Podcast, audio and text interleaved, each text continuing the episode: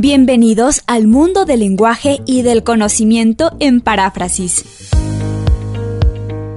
Un espacio para facilitar la elaboración de los textos en la vida universitaria.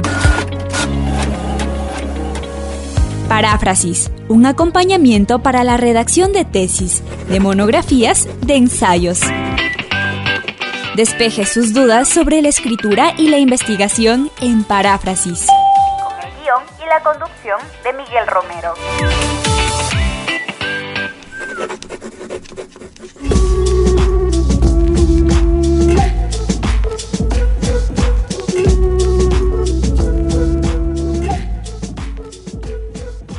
Bienvenidos al programa Paráfrasis. Cada semana abordamos sobre temas relacionados con la escritura académica, el lenguaje, la investigación, la cultura científica. Y para esta edición, la propuesta es abordar sobre el aprendizaje de la escritura académica. Y para ello, pues hemos seleccionado, hemos invitado a un personaje que conoce mucho al respecto. Se trata de Soledad Mena. Ella es licenciada en Sociología y Ciencias de la Educación por la Universidad Nanterre París 10. Es magíster en Gerencia Educativa por la Universidad Andina Simón Bolívar, sede Ecuador.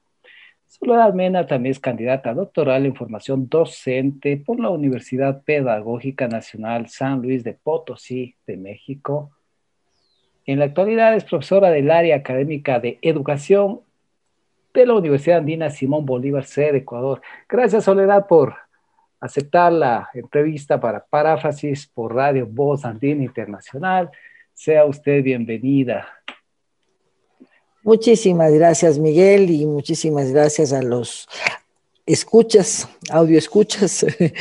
eh, sí, o sea, mi, mi, especialidad ha sido más sobre la formación inicial en lectura-escritura, más que de formación académica. De todas maneras, me atrevo a tener unas ciertas opiniones con respecto a la escritura académica, un poco por la experiencia de, de estar ya unos 18 años, 19 años aquí en la universidad. Entonces, algo, algo, algo puedo yo opinar. Algo, algo esa modestia de soledad. Muy bien.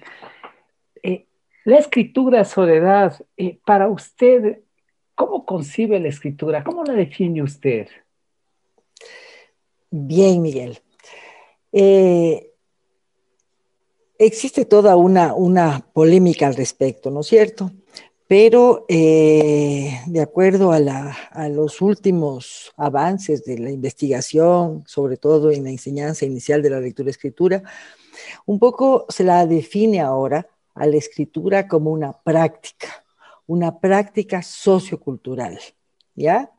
Eh, en el sentido de que las personas ya usan la lectura-escritura de acuerdo al contexto en el que están. Entonces, por ejemplo, eh, un, dueño de una tienda sabe leer y escribir y usa la lectura-escritura para las necesidades que tiene. Él escribe a sus, a sus proveedores, escribe también a las personas que le deben, a sus deudores, a sus clientes, ¿no es cierto? Él sabe leer y escribir en este contexto. Eh, tenemos en el mismo sector, digamos, a un abogado. Él hace también, sabe leer y escribir y maneja eh, para hacer alegatos, para hacer juicios, para hacer también eh, contratos de compra-venta. Cada quien hace, digamos, usa la escritura en su contexto. Saben leer y escribir. En su cotidianidad. ¿sí? Claro, son, son, son, son, son lectores y escritores porque no existe en este sentido una sola definición de escritura, sino que la escritura está contextualizadas a lo que las personas hacen con las palabras. ¿Para qué?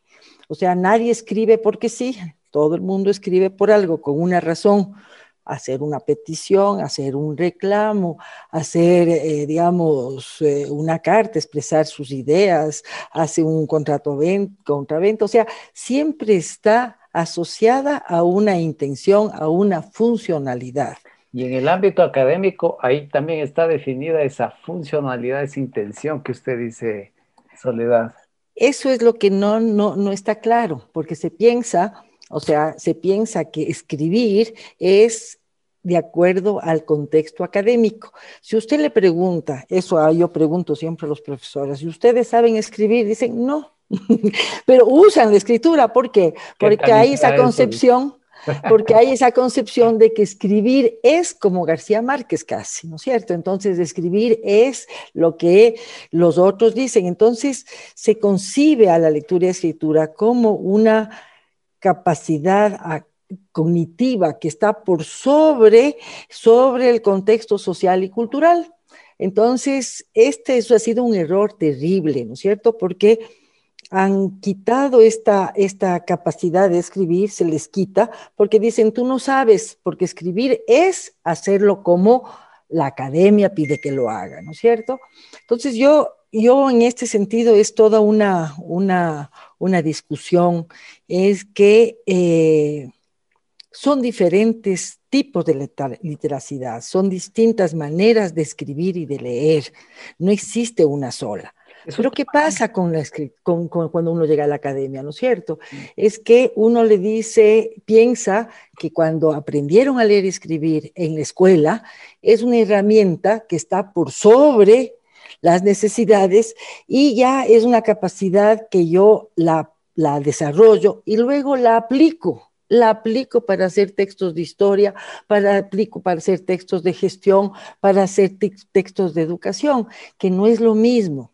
Entonces, hay toda esta, esta, esta concepción que tiene la academia, que tiene las universidades, en decir, los estudiantes debieron aprender eso en la escuela y no han aprendido. Es un problema, es un problema, porque aquí ya deben saber escribir textos académicos. Se asume, se asume que como que debería haber, llegar a la universidad ya con esa habilidad desarrollada, ¿no? Porque no es una técnica entonces, eso es importante. Eso no es una técnica, es una manera de comunicarse, es una manera de hacer algo con las palabras y uno hace de acuerdo al contexto. Entonces, si uno quiere aprender la, escritura académica, nos tienen que enseñar, pero no nos enseñan porque dicen esto ya es, ya tienes que saber. Entonces, yo creo que esta concepción pegada a la, a la, inteligencia. La escritura es una expresión de la inteligencia, es una expresión de la, de, la parte cognitiva y hay que enseñar desde lo cognitivo. Es un error porque la escritura siempre está, está asociada con una intención, con, uno que, con, una, con una práctica, ¿no es cierto? Y eso quita, eh, digamos, es distinto a una persona que diga, eh, yo soy competente como docente en hacer las planificaciones, en escribir las, los, informes, pero voy a aprender otro tipo de escritura. Claro, la, escritura soledad, eh, como usted dice, tiene una intención, se dirige a un público y en el contexto académico universitario hay un público que está definido. Ajá. De hecho, es un público en la mayoría de los casos ya establecido. Si vamos a escribir en esa revista académica especializada, sabemos a qué público va a llegar, ¿no?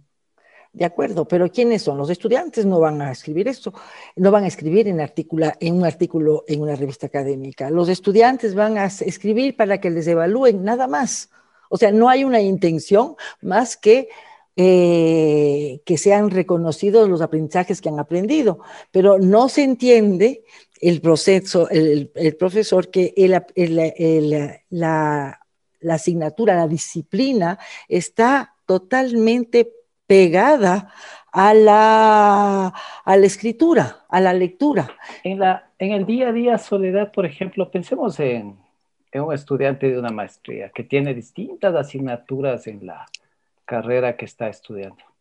Claro, y uno de los géneros comunes eh, es el ensayo, ¿no? Entonces, el ensayo es frecuente en cada materia eh, y, por supuesto, a lo largo de, del aprendizaje, eh, inicialmente un ensayo cuando uno ingresa a la universidad le, coge por sorpresa, pues porque no es lo mismo que el que hacía en el colegio. Acá vemos que hay una demanda, unas, eh, unos parámetros distintos y bueno, con el tiempo también así van desarrollándose. En algunos casos con el apoyo, por supuesto, estupendo cuando hay del profesor de la propia universidad, en fin. Entonces, un tema complejo, eh, Soledad, amplio. Y ahora, por ejemplo, en la escritura, Soledad, un, elemento previo que está allí presente es la lectura. Para poder eh, escribir, yo recuerdo un libro, un libro eh, que decía, lea, piense y escribe. Claro, y la lectura lo toma como punto de partida para llegar en algún momento a escribir. Entonces, la lectura, punto de partida, ¿qué opina usted al respecto? Igual, o sea, yo pienso que igual le pasa con la lectura, con la escritura, que son prácticas sociales y culturales. Entonces, los, los, eh, eh, los estudiantes que llegan a la universidad tienen una práctica, además, yo sí, en esto sí eh, recalco que cómo nos enseñan a nosotros a leer y escribir es totalmente eh, asincrónico, o sea, es totalmente para quitar, para, para expulsarnos de la lectura y la escritura, no para acercarnos a la lectura y la escritura. Hay una profesora que decía, justamente que le decía, lo que nos enseñan a nosotros a leer y escribir, las letras, ¿ya? Las letras. Es, uno piensa que para enseñar a leer y escribir uno tiene que saber las letras, saber la ortografía, saber eh, la, toda la, la parte de, de sí, de, la, parte de las letras. la profesora me decía, es como aprender es, las cáscaras de las palabras, ¿no es cierto? Entonces a nosotros nos dicen, no nos enseñan que la pulpa de la naranja, cómo nos sirve la naranja, o sea, cómo puedo hacer todas las cosas que yo puedo hacer con el jugo, la mermelada, todas las potencialidades que tiene las naranjas. Y nos quedamos nosotros en la forma, en la, en la parte, en las cáscaras de la palabra. Y eso es lo que nos enseñan día a día, nunca a comprender qué mismo es una naranja. Entonces, Ajá, siga, por favor, Entonces, eso digo, siempre nos han enseñado. Yo soy profesora de los años iniciales, capacito a docentes en la parte, en la parte inicial. Y justamente para ellos, leer y escribir queda en las letras. Yo digo, la lectura y la escritura va más allá de las letras. La letra, la letra muchas veces yo eh, conocemos personas que, que, puede, que son digo yo, buenos lectores, aunque no saben las letras, que son analfabetas. ¿Por qué?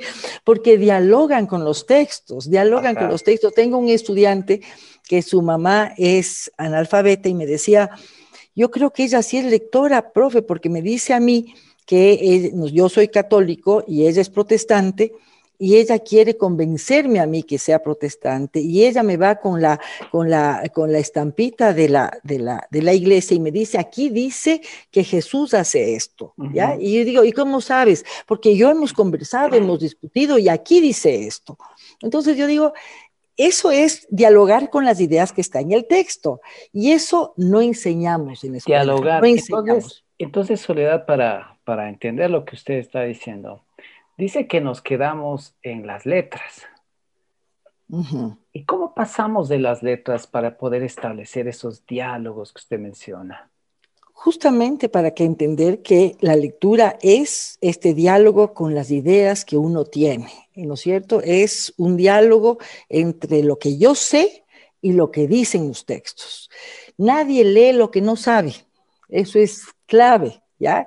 A mí me dan un texto de anatomía nuclear, puedo oralizar bonito, puedo entender ciertas palabras, pero el contexto no entiendo, porque no tengo ni un conocimiento previo, no tengo elementos para poder dialogar con ese texto. Y eso nos pasa, perdón. Pero probablemente, eh, bajo el ejemplo que usted pone, Soledad, yo puedo no saber de absolutamente de esa materia, pero esa primera lectura ya me va a dar ciertos elementos que con lecturas posteriores voy a ir eh, incorporando más elementos y voy a poder ampliar mi comprensión al respecto. Usted dice eso. Una persona que no sabe leer y que le dicen que tienes que comprender este texto y no lo comprende, ¿qué hace? Cierra el texto y dice, me voy nomás, yo no nací para la lectura y es un problema. Claro, eso, es las etapas yo no me siento mal por no comprender este texto, voy a preguntar a, alguien que me explique que es una actitud distinta, pero si a mí me tildan como ignorante porque no comprendo este texto, estoy totalmente mal, entonces digo, no, o sea, y por ejemplo, es cierto que uno de en nuestro sistema educativo algo en lo que al parecer se falla, es, eh, es en el aprendizaje de la lectura, en el fomento de, de, la lectura, en generar como un elemento de interés en los estudiantes y uno que también ha pasado por esos años, eh, ciertamente, ¿no? Ciertamente que no, con ligeras decepciones, que a veces las decepciones las pone el profesor, la profesora, en que logró eh, insertar ese interés de la manera más apropiada para que no se vuelva esa carga, como usted dice, que abandono, me desintereso y pienso que no sirvo para eso. Entonces, eh, sin duda es un tema complejo, es un tema que puede ser analizado desde distintos contextos. Eh, y en el ámbito universitario, usted, por ejemplo, usted trabaja con profesores y esos profesores, ¿cómo le ve usted así en un rol de estudiantes? ¿Qué tan interés se encuentra en que haya en la lectura, en la escritura?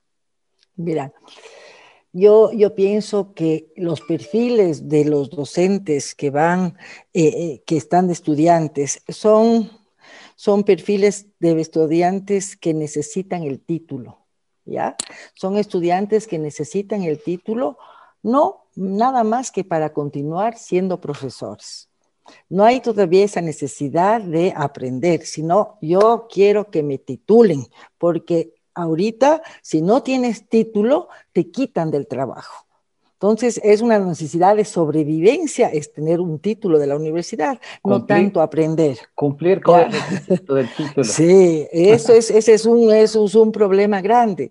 Un problema yo grande. Sí, yo sí pienso que eh, nosotros nos damos cuenta que esto y nuestro trabajo ha sido de motivar que más allá del título toca enamorarles a los estudiantes a que es importante eh, tener un conocimiento sobre qué mismo es la educación, transformar nuestra práctica para realmente mejorar la, situación de país como país.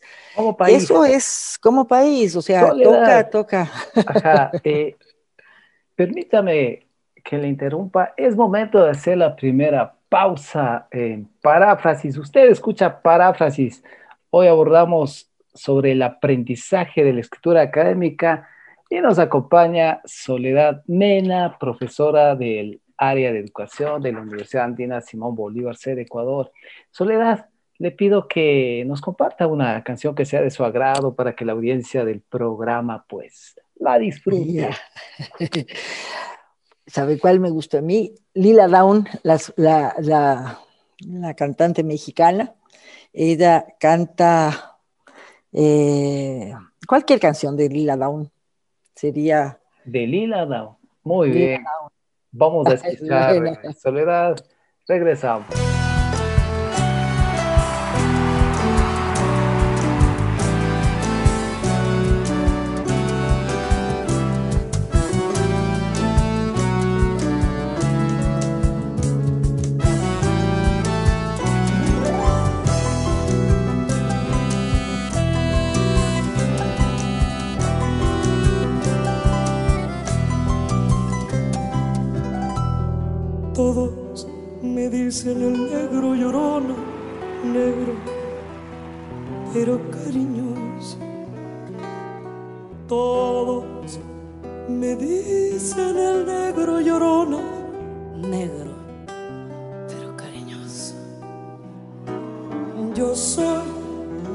como el chile verde llorona, picante, pero sabroso. Yo soy como el chile verde llorona, picante, pero sabroso. Ay, de mi llorona, llorona, llorona, llorona, llévame el río.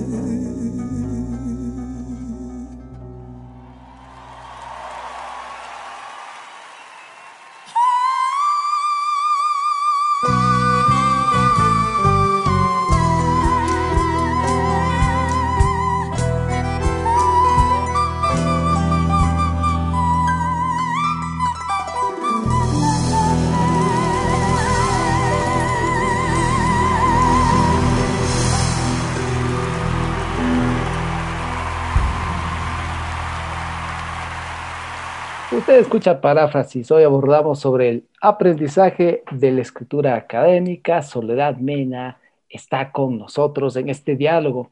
Soledad, eh, hablábamos del, del sistema educativo que a veces, no a veces, parece una constante. Debe haber excepciones, por supuesto, en instituciones que tienen otros, otras estrategias para motivar esos aprendizajes esas enseñanzas con respecto a la lectura y a la escritura. Eh, por lo que usted dice, Soledad, nuestro, haciendo un diagnóstico, bueno, el Ecuador no es que tenga unas altas notas en esta, en esta línea, Soledad, en este aspecto de, del aprendizaje de la lectura y la escritura. ¿Qué hacer? Usted, por ejemplo, si fuera una autoridad, Soledad, ¿qué haría usted, por ejemplo, para en el sistema educativo insertar, potenciar, motivar esto? Verán, así como su experiencia, ¿no es cierto? Que fue su abuelito el que le motivó. Yo digo lo mismo. Yo, yo, eh, yo vengo de una familia donde mi padre leía muchísimo, ya, muchísimo, repleta de libros. Y tengo una hermana que me dice, ñaña, yo, usted aprendió a leer, le gustó leer, en cambio yo no, ¿ya? Somos del mismo contexto. Mi hermana no fue, ella dice, yo tuve 15 años y mi mamá me regaló un libro, lee esto, ¿ya? Y le dio así. Entonces, ¿por qué es? Porque la lectura y la escritura tienen que tener un sentido, un significado. ¿Ya? A mí me, me hizo lectora una bisabuela que vivía con nosotros y que me leía todos los días. Y a mí se me despertó un cúmulo de emociones, un cúmulo de imágenes mentales, una cantidad de cosas de una curiosidad en donde estaba la respuesta en los libros. Cuando uno no enseña por una, una, una parte eh, emotiva, una parte emocionante de que la lectura me logra eh, satisfacer una curiosidad. Lo que la escuela hace es despertar ese interés y la lectura responde a ese interés. Cuando la, la lectura es una cuestión mecánica, es una cuestión sin sentido, que solo le interesa al profesor, que cuando uno escribe una carta, una carta, o sea, un trabajo, una redacción, simplemente la redacción termina en el cajón del profesor y en San Pedro y San Pablo, como era en la escuela antes, sacaban para hacer la chamisa y saltar. Cuando el niño ve que lo que escribe no sirve para nada, ya, sino que para tener la nota, que eso también ocurre en la academia, ya, en la universidad uno escribe para pasar el año, para que el profesor me corrija y punto, no hay una intención porque no se usa la escritura de la manera epistémica, de que esté unida al desarrollo del, del, del de la disciplina, a conocer cuáles son los debates y discutir con los debates con uno mismo. No existe una retroalimentación de lo que escribe el estudiante, porque el profesor universitario dice, yo no enseño a leer y escribir, yo no soy profesor de lectura y la escritura. ¿Ya? Entonces se dice, se lo deja suelto al estudiante. Entonces el estudiante no tiene un referente como para decir, yo, yo, yo, yo quiero aprender y que tengo una retroalimentación a lo que me dicen. Eh, un texto académico, como usted decía, un ensayo es complejo hacer un ensayo. Un ensayo es decir lo que uno quiere decir con voz de otros. Tienen que ser otros que tienen autoridad, que tienen que decir lo que yo quiero decir. Y eso es, es complejo, tiene un vocabulario, tiene un esquema. Además, es distinto eh, hacer un ensayo en historia que hacer un ensayo en gestión. Es distinto ser un ensayo en educación. Tiene sus particularidades, ¿no? Cada materia. Tienen unos, unos contextos, tienen que ser una, un tipo de referente que hay que hacer, eh, que, que hay que tomar en cuenta, un manejo de datos de manera distinta. Entonces, yo, eso, eso, el pensar que uno, porque ya sabe leer y escribir. Entonces, lo, lo, lo, lo, simplemente lo tienen que aplicar, porque es una, una estrategia cognitiva que está por sobre el contexto social y cultural. Los estudiantes se cuentan perdidos porque no hay retroalimentación, no se usa la lectura y escritura para el aprendizaje. Soledad, usted dice, usted dice, no, los profesores, no hay retroalimentación. Eh, Debe haber particularidades, debe haber excepciones, Soledad. No podría hablar de los profesores como tal. Sin duda, yo creo que siempre es importante porque yo también soy profesor y créame que yo no hago lo que usted dice.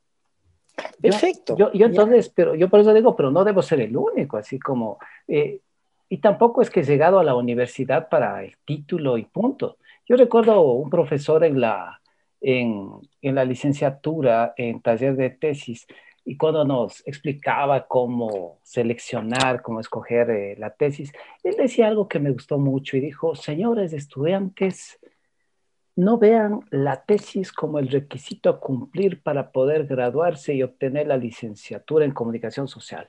Véanlo como una plataforma para que ustedes se desarrollen a nivel profesional de tal manera que, por ejemplo, ustedes escogen ese título para su tesis, ese tema de tesis, y ojalá puedan profundizar, ampliar más en luego un posgrado y trabajar en ese ámbito. Eso me, me gustó mucho ver ahí.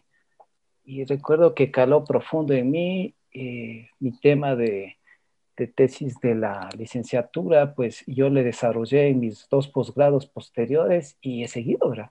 y he ejercido profesionalmente en eso y es parte de, importante de mi vida profesional y de mis pasiones.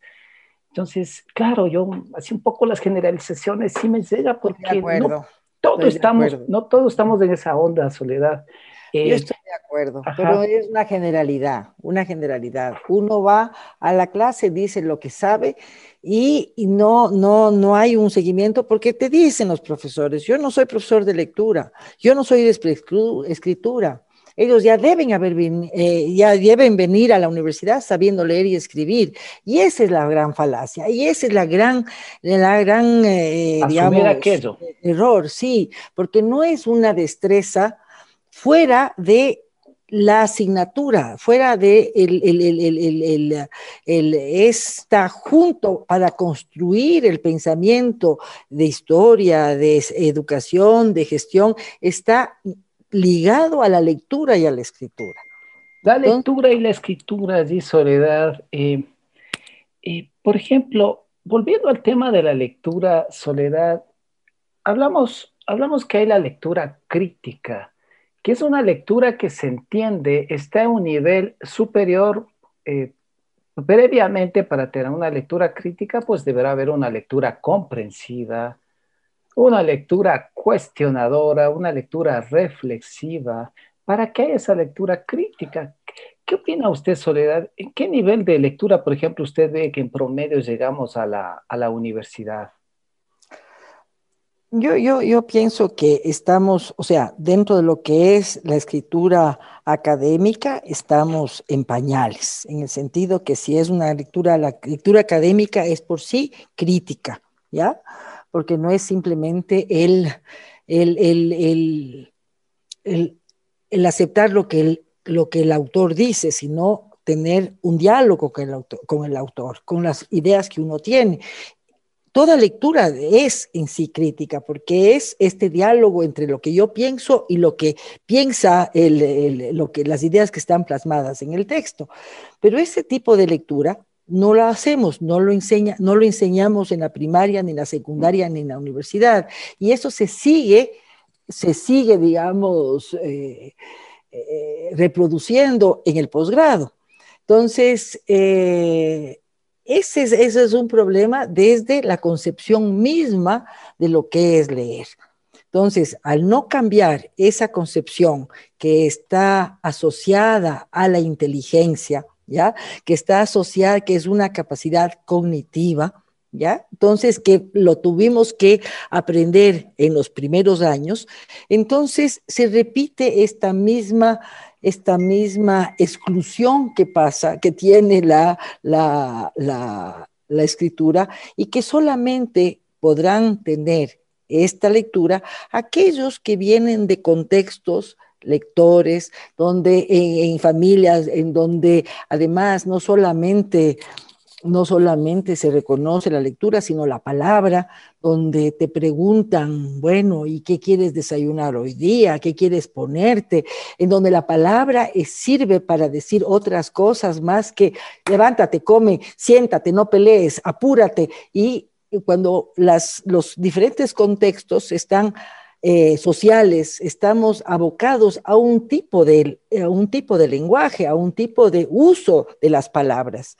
Entonces, eso tenemos que darnos cuenta que la escuela debería, digamos, enriquecer ese repertorio expresivo de los estudiantes, eh, reconocer que la palabra tiene varias, varias posibilidades de uso y de manejo, y eso no existe no existe. Entonces, así nos van formando en la escuela y llegamos a la universidad y reproducimos lo mismo. Reproducimos escuela... Y retomando una pregunta de hace un momento, eh, por ejemplo,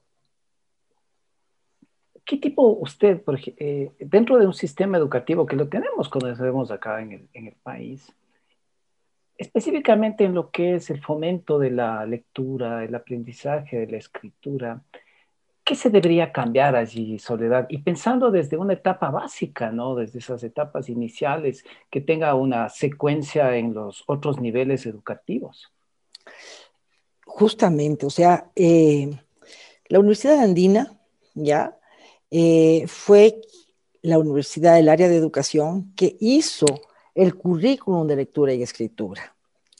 Eh, cierto es que eh, cuando hicimos el currículum de lengua y literatura, nosotros preguntamos que pedimos al ministerio que nos dé una base, una investigación de qué es lo que está ocurriendo en el país con respecto a lectura y escritura. Porque yo sí pienso que debíamos, eh, digamos, acoplarnos a lo que está pasando y que el currículum sea un proceso innovador de lo que está sucediendo e ir poquito a poco, que puedan haber varios currículos por años, digamos, de aquí unos tres años, otro currículum que se haga. Pero no se parte de ningún tipo de investigación, no había ningún tipo de investigación. Lo que nos dieron a nosotros para hacer el currículum de lengua y literatura, tome el currículum de Australia, el currículum de, de, Canadá y el currículum de Chile. Con base en estos tres, con estos tres currículos, haga el currículum del Ecuador. Bueno, nosotros ah, no solamente en un base, sino que había ya toda una investigación, todo un nuevo movimiento que habla justamente de que la lectura y escritura tiene otro enfoque, es un enfoque sociocultural, es un enfoque que no, que no, no ve a la lectura y escritura como una, como una destreza cognitiva, sino como prácticas sociales y culturales. Entonces, se hizo una propuesta una propuesta, pero el ministerio no se apropió de esa propuesta. Qué, ¿Cuál era el enfoque en esa propuesta, Soledad? Es el enfoque de las, bueno, se llama sociocultural, de las nuevas literacidades, que conciben justamente a la lectura y escritura como prácticas sociales y culturales. Es distinto, ¿ya? Que yo vaya a, a la academia, vaya a la universidad y me digan que yo tengo que aprender a hacer un ensayo, que me digan, y que me enseñen a hacer un ensayo, ¿ya? Que me digan, tú eres un incompetente, no sabes leer y escribir, entonces no puedes hacer el ensayo. ¿Ya? Entonces es distinto decir, yo conozco, soy un experto en mi práctica como abogado, sé hacer un montón de cosas y voy a aprender a hacer un ensayo que es otro tipo de escritura, otro tipo de lectura, ¿ya? Entonces me voy a aprender. Si ahorita me dicen a mí, haga usted una nota periodística, yo no sé cómo hacer una nota periodística. ¿Ya? No sé, me tienen que explicar qué es y sé leer y escribir. Y soy buenaza para hacer informes, pero no, pero no es, no es, no es, no, no sé hacer yo. Entonces, yo sé además que eh, es, eh, no es una tarea fácil, tiene sus usos, sus convicciones, un léxico, exige un conocimiento y mucha práctica. Claro que sí decir porque sé leer y escribir. En educación yo puedo irme tranquilamente a ser un, un periodista. No, tengo que aprender ese tipo de lenguaje, ese tipo de eh, cómo se hace una noticia, cómo se hace una crónica. Tengo que aprender. Y me tiene, y si me meto a un curso, eso es lo que quiero que me enseñen. Cómo escribir una noticia. Pero aquí pasa lo mismo, o sea, uno viene de una práctica en la escuela en que es uno profesor, que uno hace ciertas cosas y llega a la academia y hace el ensayo. ¿Cómo diablos es un ensayo? ¿Qué debo hacer? Nadie me enseña. señor profesor, yo nunca he hecho un ensayo, por favor, enséñeme. Pero, ¿qué dicen los profesores? No todos, como usted dice, generalmente dicen, hijito, tú, teniste, tú tuviste que saber leer y escribir para entrar a la eh, eh, yo, yo, Soledad, eh, por ejemplo, hay universidades, yo trabajé en una de ellas, cuatro años como profesor de redacción académica. la universidad le tiene a la, se llama composición, tiene tres niveles de composición, inicial, uno y dos. Entonces, y, todos los estudiantes de todas las carreras, de toda la universidad, deben coger y tomar esas, esas asignaturas. Entonces, claro, y ahí se les enseñaba a los estudiantes a hacer ensayos, hacer reseñas, eh, hacer eh, orientado hacia su tesis. Es que es necesario. pero, este, pero de todas maneras, ese tipo de cursos es concebir de todas maneras que la lectura y escritura son instrumentales.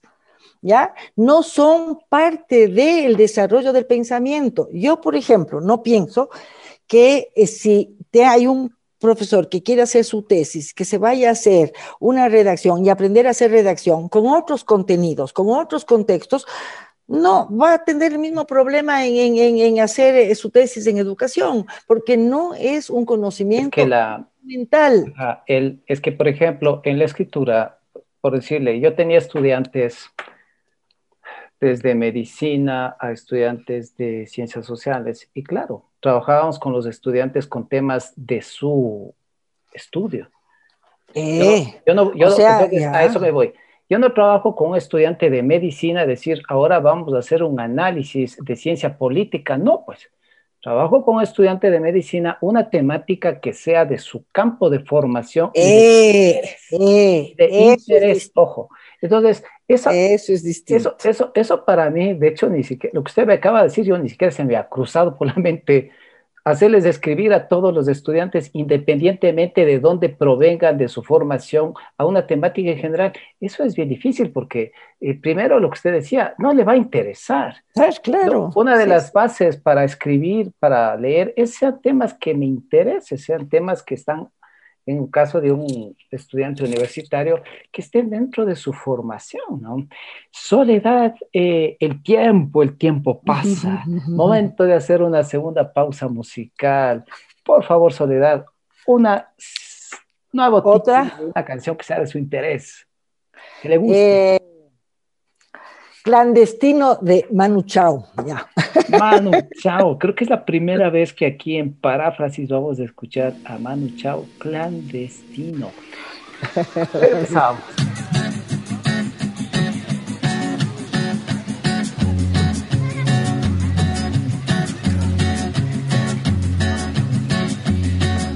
Solo voy con mi pena, sola va mi condena, correré mi para burlar la ley, perdido en el corazón de la grande Babilón.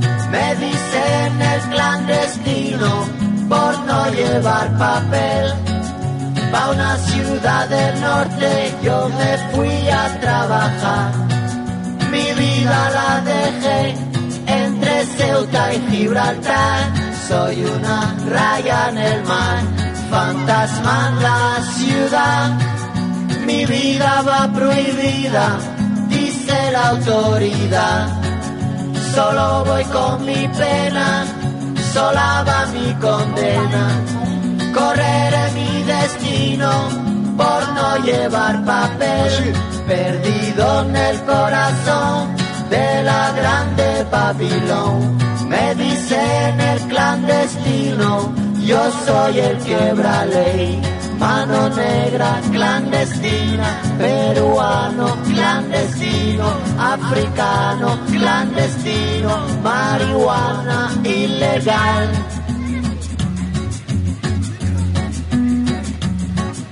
Solo voy con mi pena, sola va mi condena, correré mi destino para burlar la ley perdido en el corazón de la grande Babilón. Me dicen el clandestino por no llevar papel.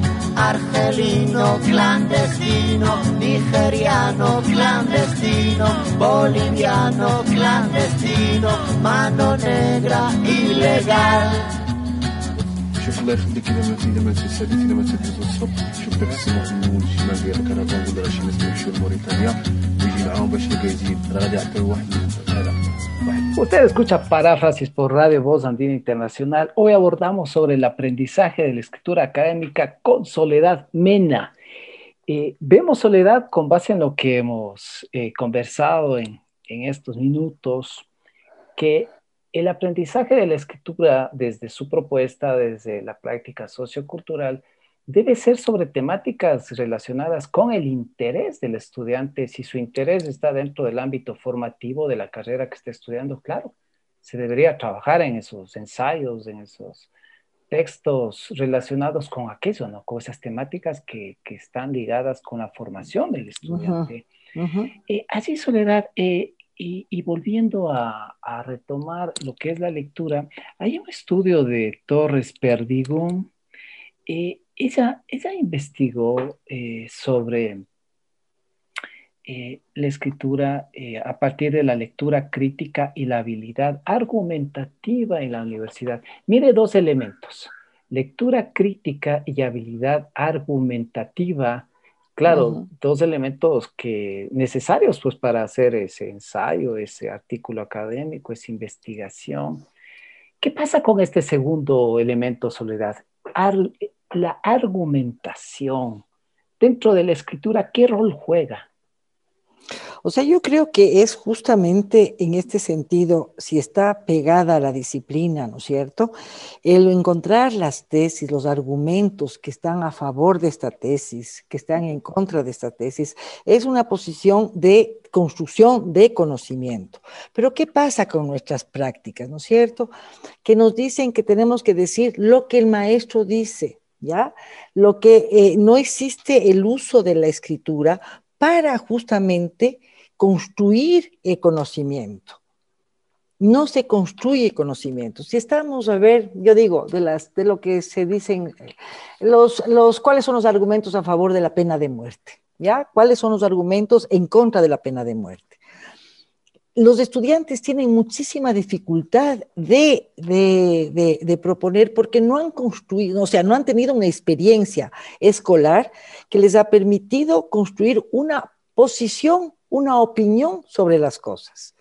Entonces, llegamos, digamos, llegamos con, con, personas que eh, la lectura y la escritura es hacer lo que dice el maestro, decir lo que tiene que decir el libro, la copia y el dictado son las, las estrategias fundamentales de la básica, y aquí nos piden que argumentemos, que digamos por qué, para qué, ¿ya?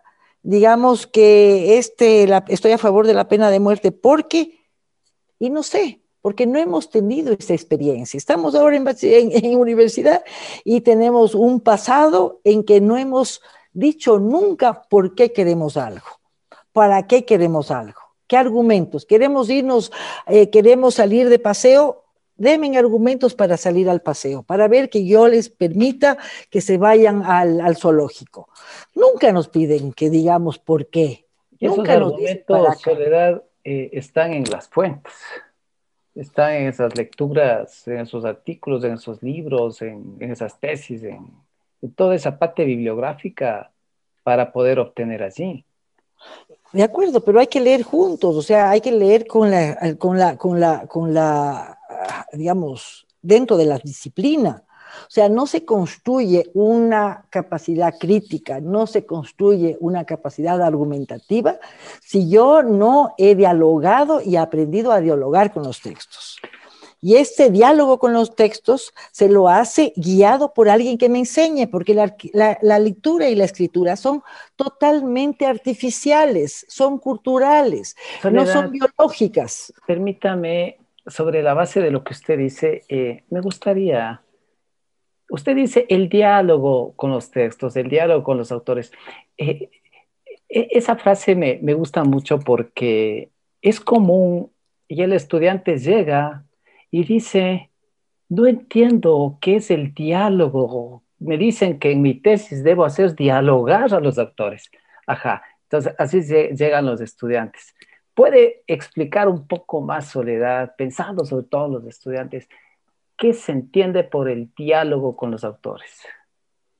Justamente esa no comprensión, ¿qué es diálogo? Porque nunca, nunca he tenido una experiencia en que yo pueda decir, ah, ellos dicen esto y yo estoy en contra de lo que dice el texto. Ya, esta idea no estoy de acuerdo esta idea sí estoy de acuerdo. ¿Y por qué estoy de acuerdo con esta idea? Por esta experiencia que yo tengo, por este dato que yo tuve. Pero todos estos son aprendizajes. son aprendizajes culturales que alguien me tiene que haber enseñado. Y no nos enseñan. Entonces, en la universidad estamos pidiendo peras al olmo, o sea, que tú puedas hacer esto, pero cuando tengo una experiencia de que nunca nadie me dijo qué quiero. Yo, por ejemplo, yo, yo para mí fue una, una, una situación crítica, ¿no es cierto? Voy a comprar un, eh, ahí en un, eh, digamos, en, en, algún McDonald's así. Había combos. Yo decía, perfecto, yo quiero el combo, pero no me dé Coca-Cola. El combo viene con Coca-Cola. Pero a mí no me dé la Coca-Cola, solamente deme la hamburguesa. No, es con Coca-Cola. ¿Ya? Pero no me dé, o sea, es, esa inflexibilidad, ¿ya? Esa inflexibilidad ha sido construida en una práctica escolar, en donde no hay sujetos, sino todos son robots que tienen que hacer lo mismo, porque no ha habido una posibilidad de ver al estudiante más allá del uniforme, todos somos iguales, entonces todos funcionan de la misma manera. Entonces, yo creo que en la universidad estamos cosechando cosas que han pasado de toda la vida. O sea, la dificultad no está en los estudiantes, está en una, un sistema, que no les ha permitido, pues, tener una opción, no ha permitido dialogar con los otros, dialogar con, con ni, con la palabra oral tampoco. Soledad, ¿cómo, cómo logramos desarrollar esa lectura crítica, esa habilidad argumentativa? Yo, yo pienso que desde el preescolar, o sea, si nosotros concebimos a la lectura y escritura como prácticas sociales y culturales que no están limitadas a las letras, que leer y escribir no es saber letras, sino saber justamente qué está detrás de las letras, las ideas, ¿ya? Yo veo que Sol está formada por tres letras, S-O-L, pero más importante es saber qué es el Sol, ¿ya? ¿Qué produce el sol? ¿Qué, qué pasa si no hubiera sol? ¿Qué, qué, qué, qué, papel juega el sol en, en, la alimentación de las plantas? O sea, todas esas cosas son más importantes de saber que sol se escribe con la S, la O y la L. Pero nuestro sistema educativo solo se queda en las letras. El método silábico es tenaz, terrible. ¿Ya? Porque es simplemente saber de memoria, saber recitar sin comprender. Usted ve a un niño que hace muchísimo esfuerzo para encontrar, recordar que este dibujito suena es la S, pero suena. Luego viene con la A, este dibujito A es la A. Con la A cuesta sa y hace lo mismo con la P y la O, le preguntan, dice después de mucho esfuerzo, sapo. ¿Y qué sapo? No sé, no entiendo, no sé, no sé qué sapo. Pero no me importa que no sepa sapo. A mí lo que me importa es que sepa la S, la A, la P y la O. Y eso está presente en todo el sistema educativo, colegas. O sea, no es una cuestión de, y hemos querido cambiar la propuesta de, de, la, de la universidad, ha sido modificar esa, esa, esa práctica de enseñanza sin sentido de la lectura.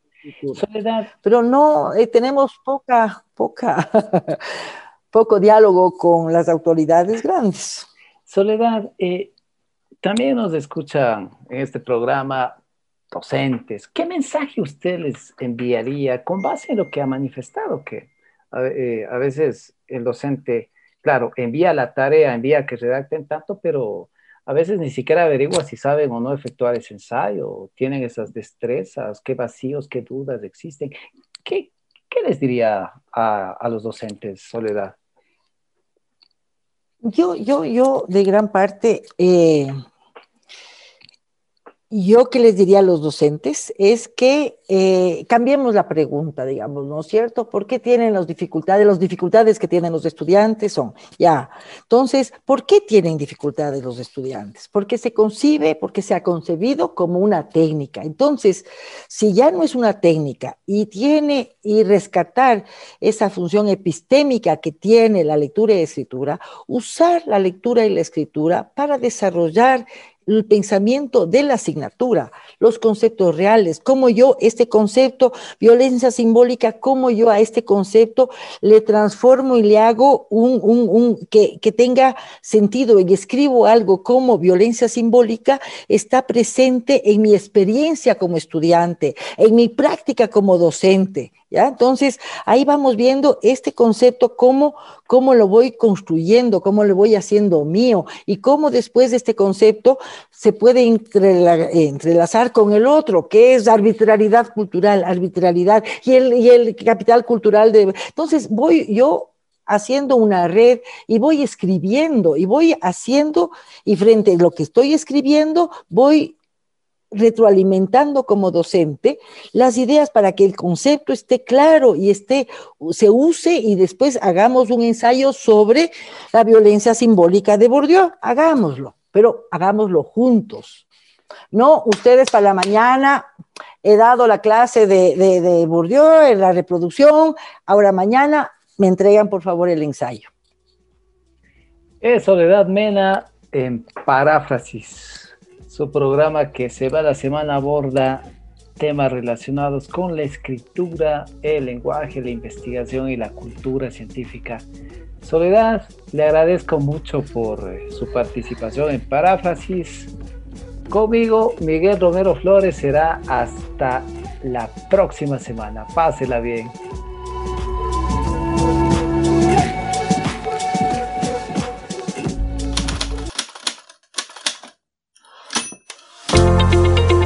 Hasta aquí le acompañamos con Paráfrasis. Un programa de la Casa Andina de la Universidad Andina Simón Bolívar. Les invitamos a nuestro siguiente programa para seguir compartiendo el fascinante mundo del lenguaje y la investigación. Miguel Romero, su anfitrión, les dice hasta la próxima semana.